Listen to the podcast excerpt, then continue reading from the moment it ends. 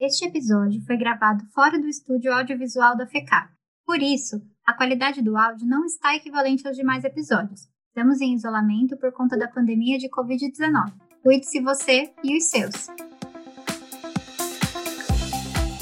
Patente é um título de propriedade temporária sobre uma invenção ou modelo de utilidade, outorgado pelo Estado aos inventores ou autores, outras pessoas físicas ou jurídicas detentoras de direitos sobre essa criação. Ou seja, significa que cada criação científica que é registrada judicialmente tem seus direitos de uso reservado para o criador da inovação, resguardando para os autores a monetização e comercialização do que foi criado. A patente é importantíssima para cientistas e para o apoio para investimentos em ciência, pois garante a quem investe em inovação o direito de explorar, como bem entender, as inovações descobertas a partir do que foi investido. Entretanto, com a pandemia de Covid-19 e a criação das vacinas que precisam ser aplicadas em larga escala pelo mundo, surge o questionamento se a quebra de patentes é necessária visando um bem maior, como a imunização em massa ou em momentos de extrema necessidade. A conversa longa, tem diversos pontos de vista e precisa de muito debate.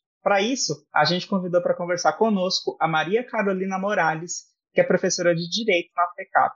Professora, pode se apresentar para os nossos ouvintes, por favor? Eu sou a professora Maria Carolina, dou aula nas cadeiras de Direito aqui na FECAP. É um prazer estar com vocês. Para nos ajudar a entender também como funcionam as patentes e a importância dessa segurança jurídica para o investimento em inovação científica, convidamos para a nossa conversa Anderson First, advogado especialista em bioética.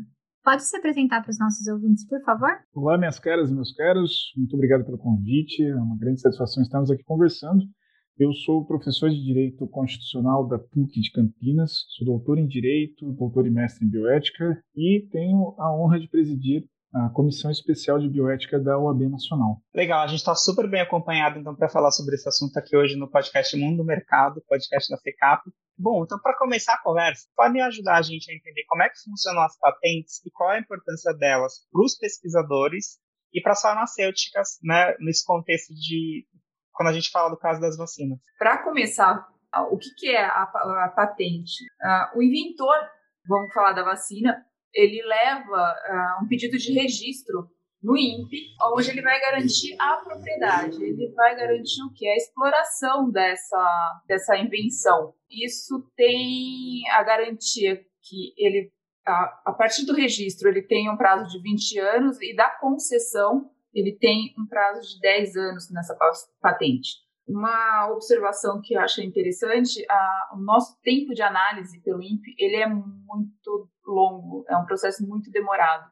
A gente já te, tem uma, uma insegurança aí é, em relação a, a esse tempo de análise. Um outro aspecto interessante da, da, patente, que eu acrescentaria ao que a professora Maria Carolina comentou, é o fato de que ela representa uma propriedade imaterial daquele que a inventa. Ou seja, do mesmo jeito que nós temos as propriedades materiais, como um carro, um terreno, uma casa, nós temos uma propriedade imaterial, ou seja, a gente não consegue segurá-la, pegá-la, mas ela é uma propriedade. Por quê? Para desenvolvê-la, é, por que ela tem esse tratamento de propriedade? Porque para desenvolvê-la é, envolve muito tempo, energia e especialmente pessoas e dinheiro.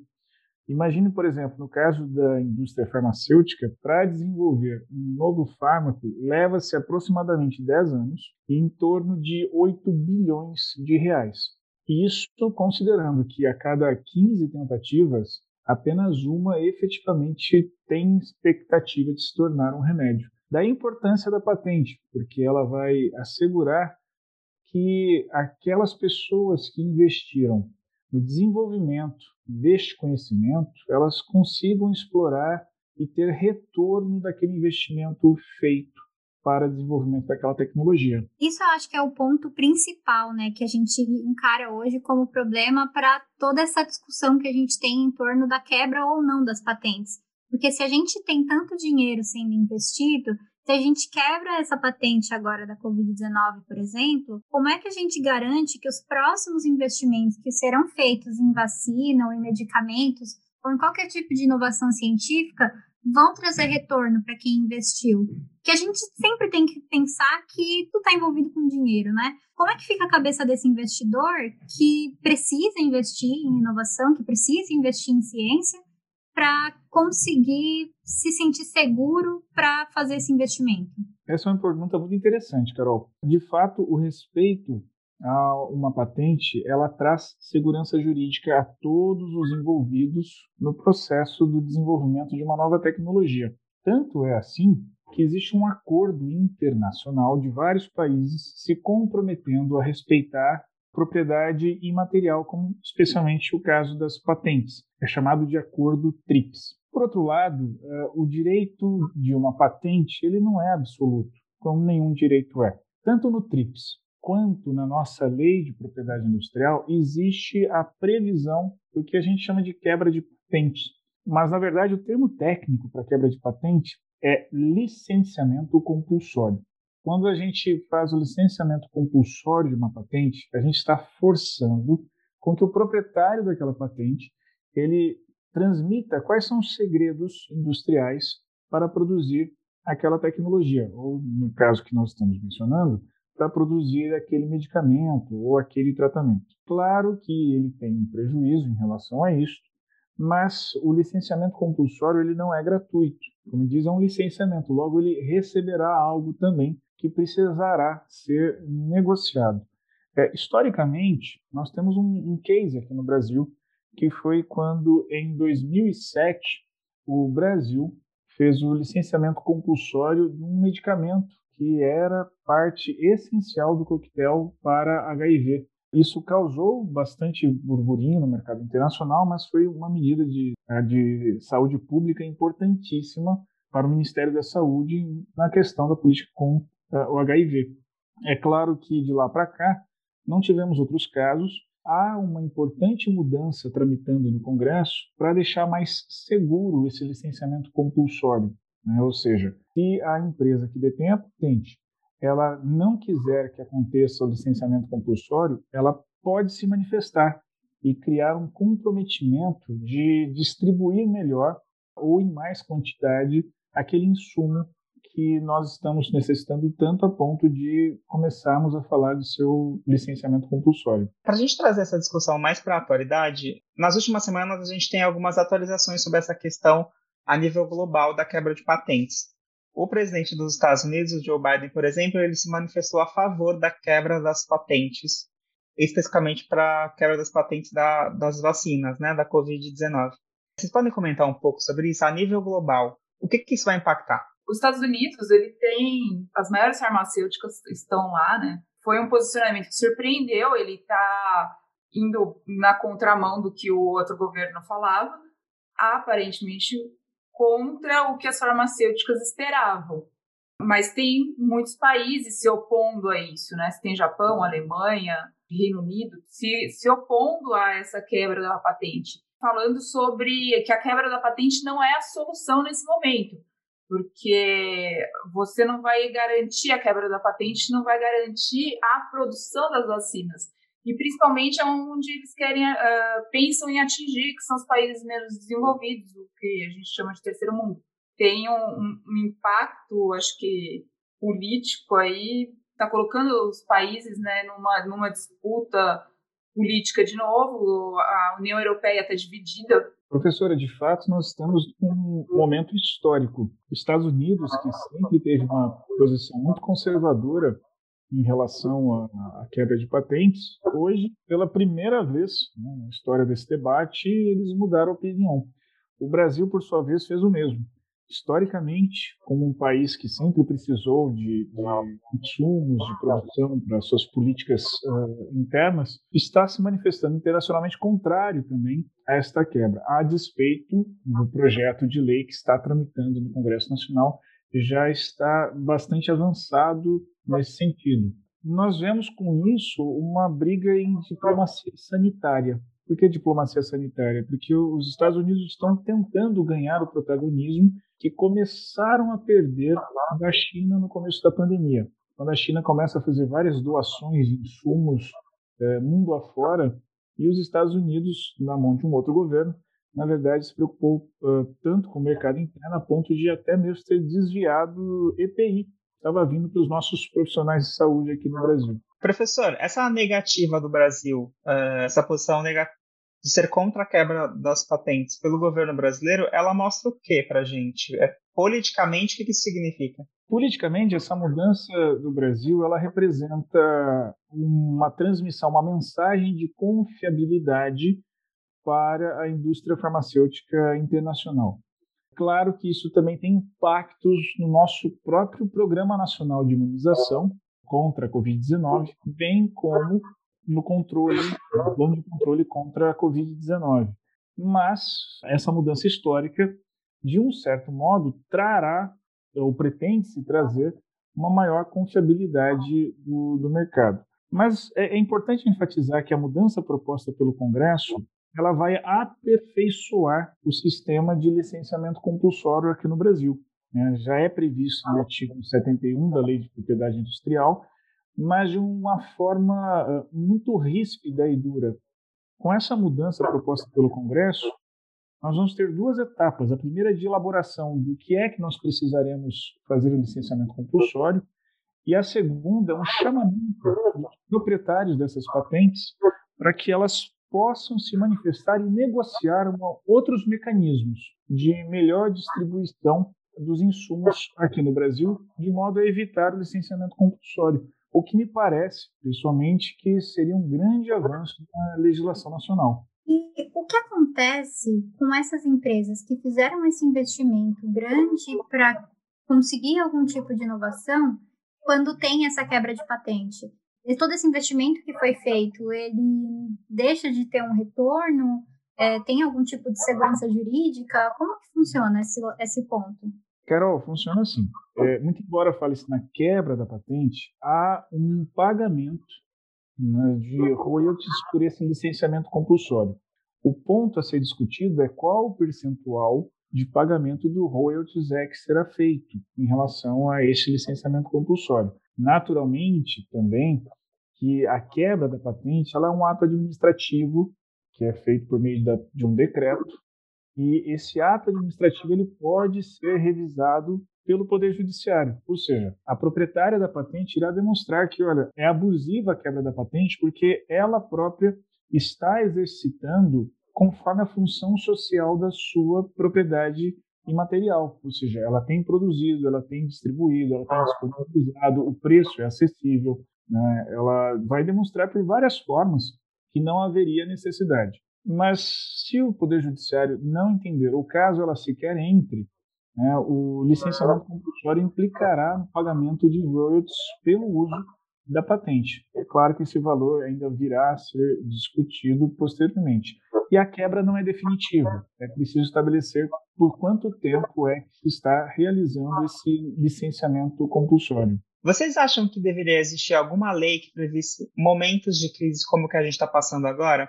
Porque é quase como se a gente estivesse colocando na balança se faz mais sentido ganhar dinheiro ou salvar vidas, né? especificamente no caso da quebra de patentes para as vacinas. Como impactaria essas leis, qual impacto essas leis teriam no pensamento dos investidores da ciência? Wagner, eu entendo que a legislação brasileira já prevê, né, nesses momentos uh, de crise mundial que a gente está passando, quebra dessa patente, não ad eterno, mas por um período. Então, é, acho que a gente não precisaria de uma nova legislação, inclusive o que precisaria uh, o aprimoramento dessa legislação, como o professor Anderson já falou, para garantir a, uma justa remuneração para os detentores da patente pelo uso, inclusive levando em conta todo o investimento, estudo que envolve o desenvolvimento de vacina e tudo mais.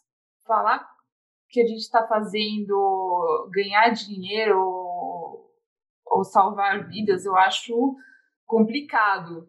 Parece isso, mas é só isso? É, é tão simplista assim?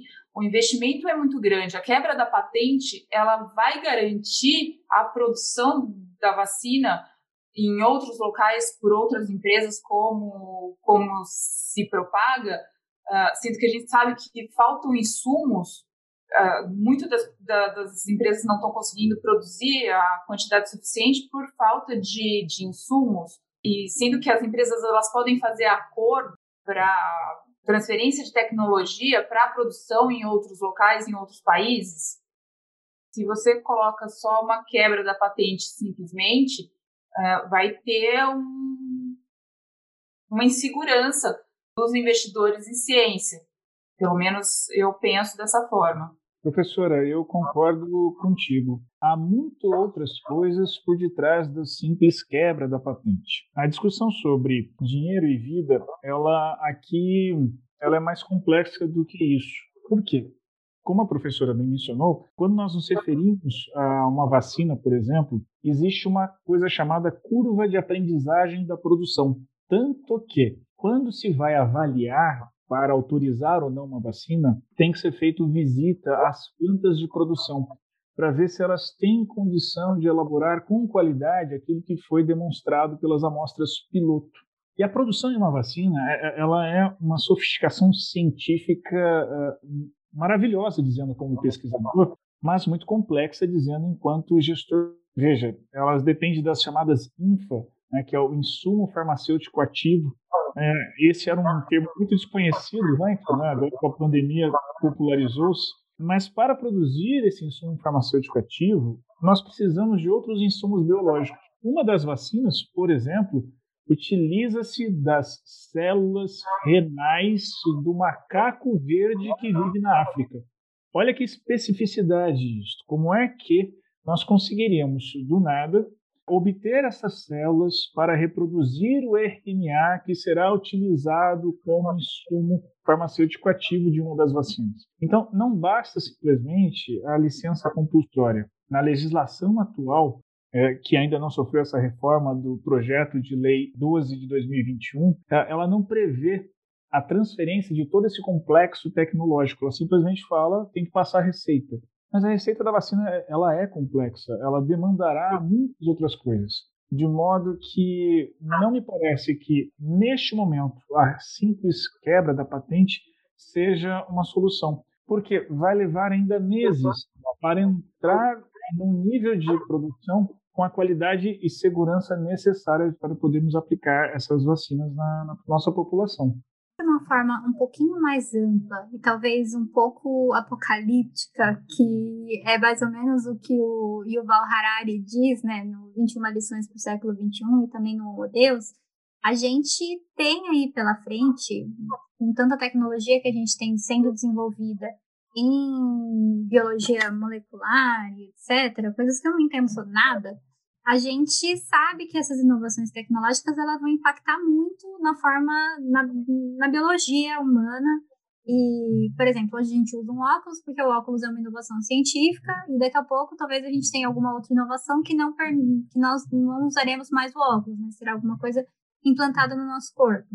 Sim, é uma coisa meio apocalíptica, que talvez tenha um pouco de distância da nossa realidade atual, mas que eu acho importante a gente já começar a pensar. E sabendo que essas inovações vão ser todas baseadas em patentes, como vocês acham que a gente vai lidar judicialmente quando essas inovações científicas, no momento em que elas começarem a influenciar a forma como a gente se comporta, vão, vão como isso vai se organizar? Essa discussão de quebra de patente hoje para vacina abre espaço para que a gente pense como a gente vai lidar com isso no futuro, quando isso tiver um pouco mais intrínseco na nossa sociedade? Perfeitamente, Carol. Você mencionou uma coisa que é muito interessante.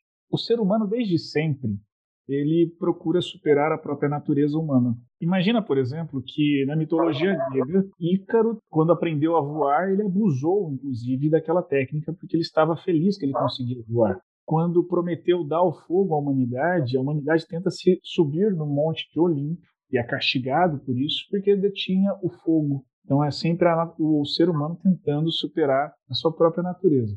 Nós temos também alguns relatos disso na literatura, né? Fausto, Frankenstein, e mesmo também na Bíblia, no Alcorão, temos a questão de Adão e Eva uh, cometendo o pecado original porque eles queriam superar a própria natureza humana. Hoje nós temos tecnologia para isso. Então, discute-se a possibilidade da existência de um human enhancement, né, ou melhoramento humano, ou ainda até mesmo a existência de um pós-humano.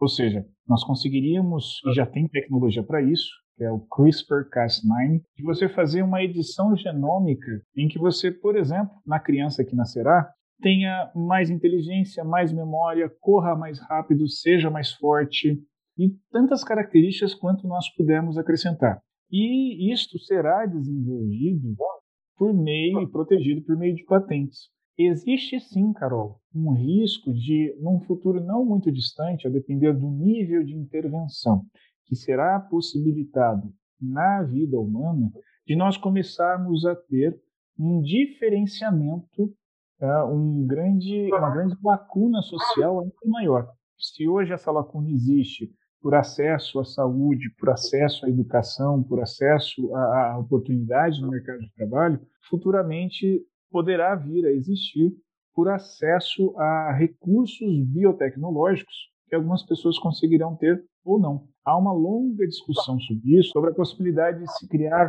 fundos nacionais ou internacionais para custear isso de modo a democratizar o acesso a essas futuras biotecnologias. Mas é uma preocupação que nós precisamos ter desde já, como você bem notou, para sabermos como é que vamos tanto permitir o fomento e o desenvolvimento e a exploração dessa tecnologia que será desenvolvida, como também nós possibilitarmos as vias de acesso para não criarmos lacunas sociais em sociedades profundamente divididas Maravilha, professor. Acho que esse debate tem muito chão ainda, mas infelizmente a gente não pode encerrar todos os pontos que essa discussão é, teria, porque o nosso tempo é curto. A gente quer muito agradecer a presença de vocês dois aqui no podcast.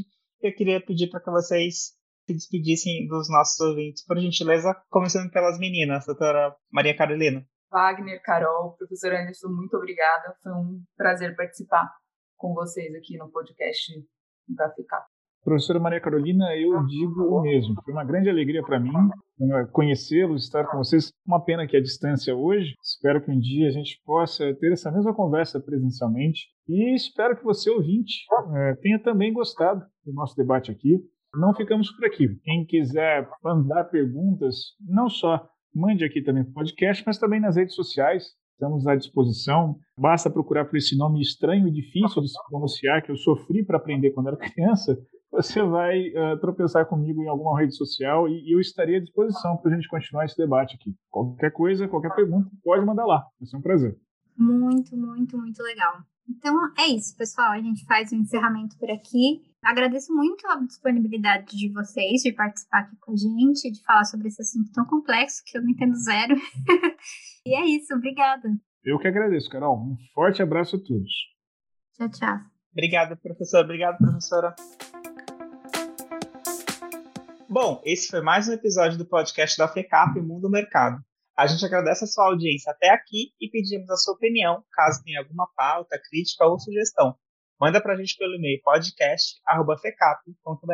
Aproveite para nos seguir nas redes sociais. Estamos disponíveis no arroba FECAP. Você também pode acessar nosso site para conhecer nossos cursos do colégio, da graduação, da pós-graduação, de mestrado de curta duração e também de educação executiva. O endereço é fecap.br. Até mais, pessoal. Tchau, gente.